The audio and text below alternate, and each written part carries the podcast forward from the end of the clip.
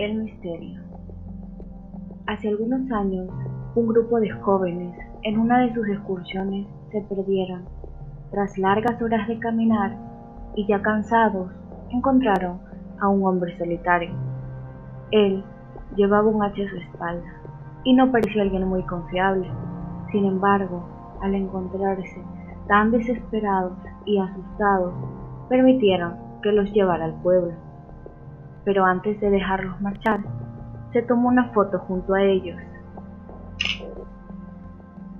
Decidieron contar su historia y describieron a la persona que los ayudó.